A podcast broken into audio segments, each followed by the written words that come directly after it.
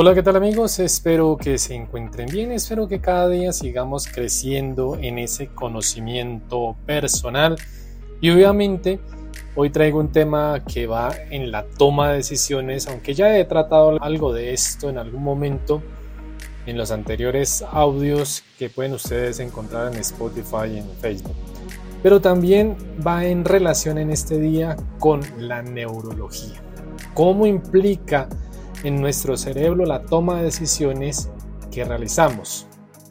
Y como en ese orden de ideas que siempre quiero relacionar nuestro título con alguna canción, y es una canción muy reciente de una banda que me encanta, podría decirlo así, y es sobre una historia propia que a este eh, vocalista de Imagine Dragons le sucedió.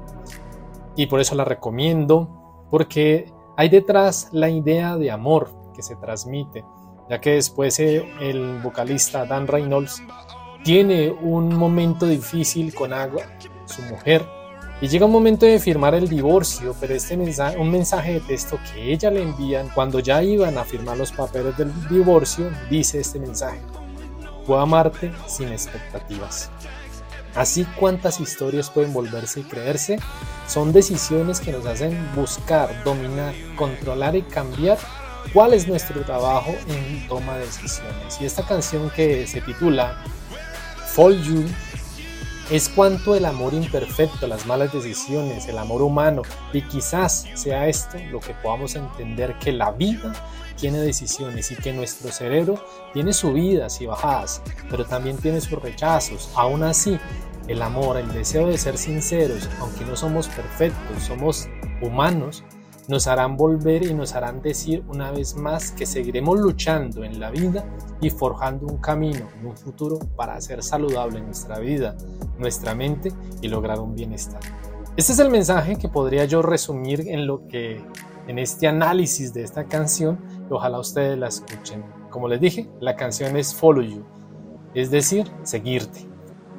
Entonces, él quiere y decide seguir con su esposa porque hay una anécdota precisamente cuando están ya en la mesa para firmar el divorcio y como él ya no quiere divorciarse, ella tampoco, pregunta muy jocosamente a ella de qué nos habíamos divorciado y obviamente salen y después se toman un café y comparten un momento, una nueva cita. Bien, siguiendo aquí con, entonces con nuestro tema, ¿qué oportunidad de empleo podremos entonces mejorar cada uno de nosotros en esa estrategia de decisiones?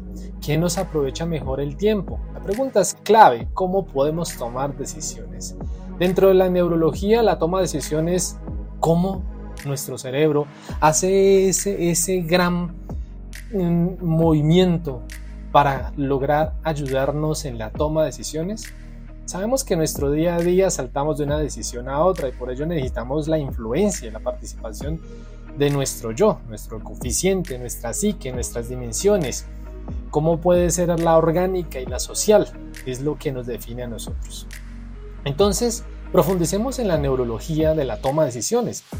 ¿Cómo estamos dispuestos a comprender un poco mejor este proceso? ¿Cómo lo logramos comprender desde nuestro quehacer diario, de nuestras decisiones, de qué bus vamos a tomar, de qué vamos a comer? Todo esto implica toma de decisiones. Sobre todo profundizando en la relación de estructuras, nuestro sistema nervioso, pensamientos, emociones, todo eso que nos hace y nos determina. ¿Con qué obstáculo entonces nos vamos a topar a la hora de decidir? Son muchos los obstáculos y eso lo sabemos entonces, ¿se trata de un proceso aislado, influido por variables? No, tampoco es, simplemente es nosotros, nuestro yo. Entonces, si es así, ¿cómo potenciar una toma de decisiones asertiva en cada momento de nuestra vida? Ahí es donde vamos. Porque la asertividad, incluso ya hablé, ya tengo un audio, quien quiera buscarlo, que habla precisamente de la asertividad. Bien, ¿cómo entonces esa toma de decisiones y de qué trata? Bien, podemos estar hablando de componentes primarios, funciones ejecutivas, aquellas habilidades incluso que nos ayudan en ese, en ese tránsito de tomar una decisión, una meta y conseguirla. Además, podemos ver que en muchos de los casos buscamos la opción más ventajosa para nuestro obviamente interés. Es decir, buscamos todas las, las posibilidades para desencantarnos de aquella y logramos encontrar racionalmente una buena decisión teniendo presente el costo y el beneficio. Entonces esta toma de decisiones parte de un sistema de control que utilizamos desde diferentes objetivos distintos y, hacemos un, un bagaje por las decisiones que vamos a tomar. Entonces nos conducimos al estudio, al análisis, a la razón, a lo bueno o lo malo, para ver si tomamos a la derecha o a la izquierda cuando vamos conduciendo.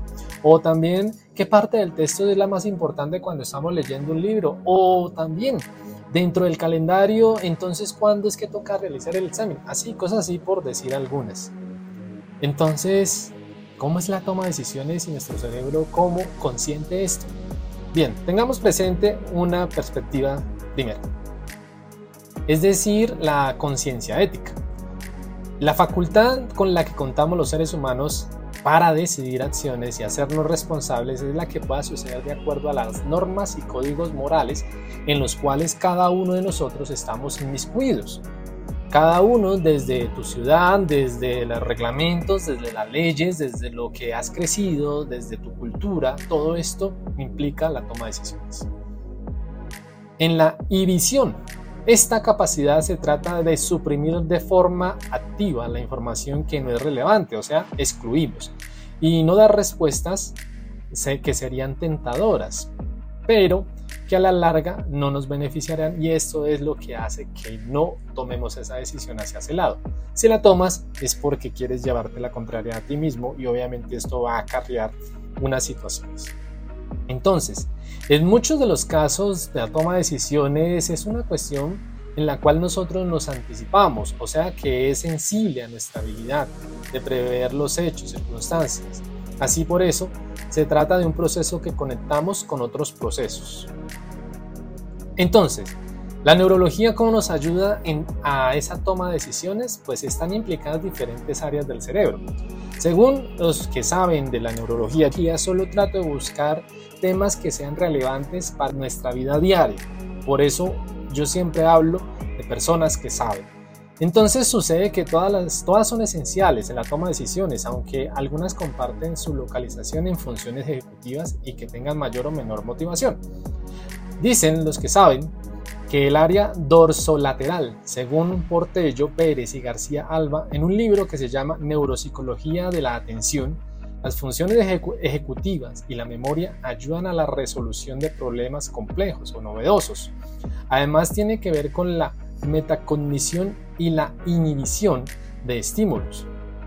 Segundo, la zona cingulada anterior, que esta está relacionada con la detención de errores, la activación y la motivación.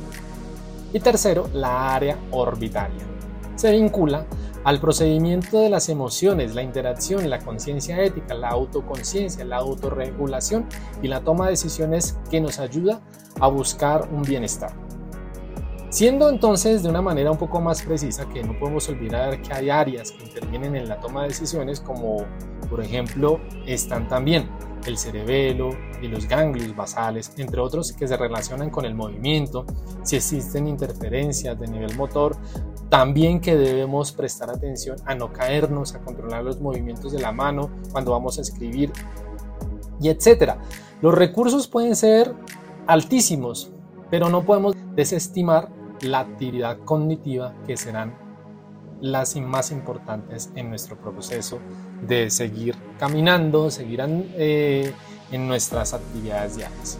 Entonces, también pasa con centros de control emocional, que son el sistema límbico y que este finalmente es otro elemento orgánico que a medida que nuestra toma de decisiones son neurotransmisores en el momento. Entonces, por ende se convierten en claves en la liberación y la densidad en los espacios intersinápticos.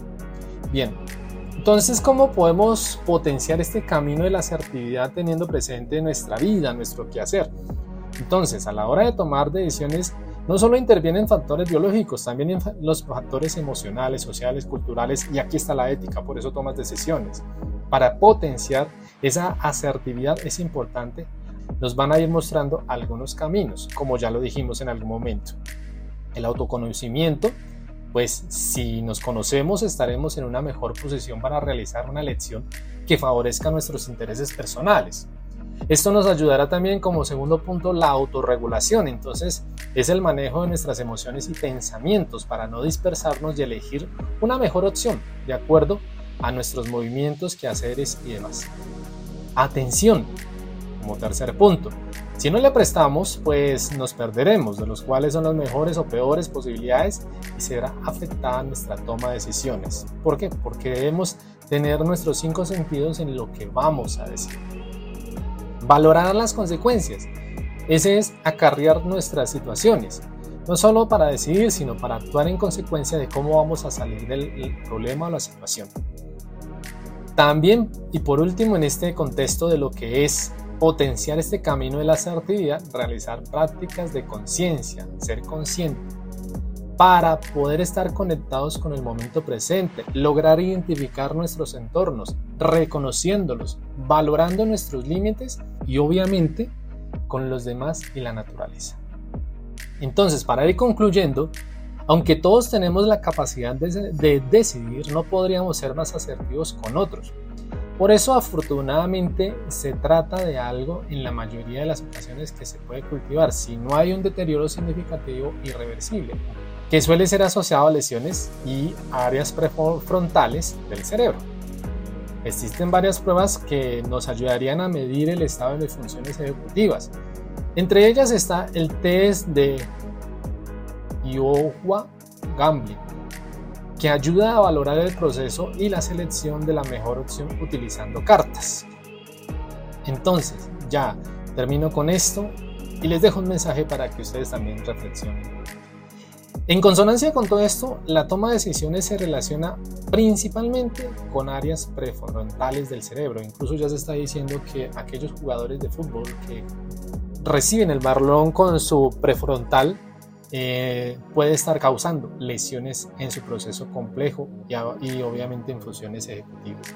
Entonces nosotros podemos mejorarlo teniendo muchas maneras y organizándolos de una manera más eh, rentable, podríamos decirlo, porque estamos es ganando cuando nos cuidamos a nosotros mismos, cuando realmente hacemos esa, que esa atención se mejore y obviamente seamos conscientes de cada una de las acciones que nuestro cuerpo realiza, sintiendo cada parte que nos incorpora a nosotros.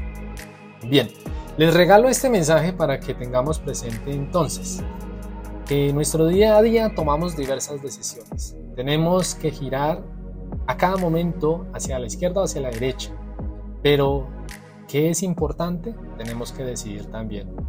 Por ende, vamos buscando siempre la mejor opción para nuestra vida y para una mejor calidad de vida y salud mental en nuestro entorno y en nuestra sociedad y obviamente en el amor hacia nosotros.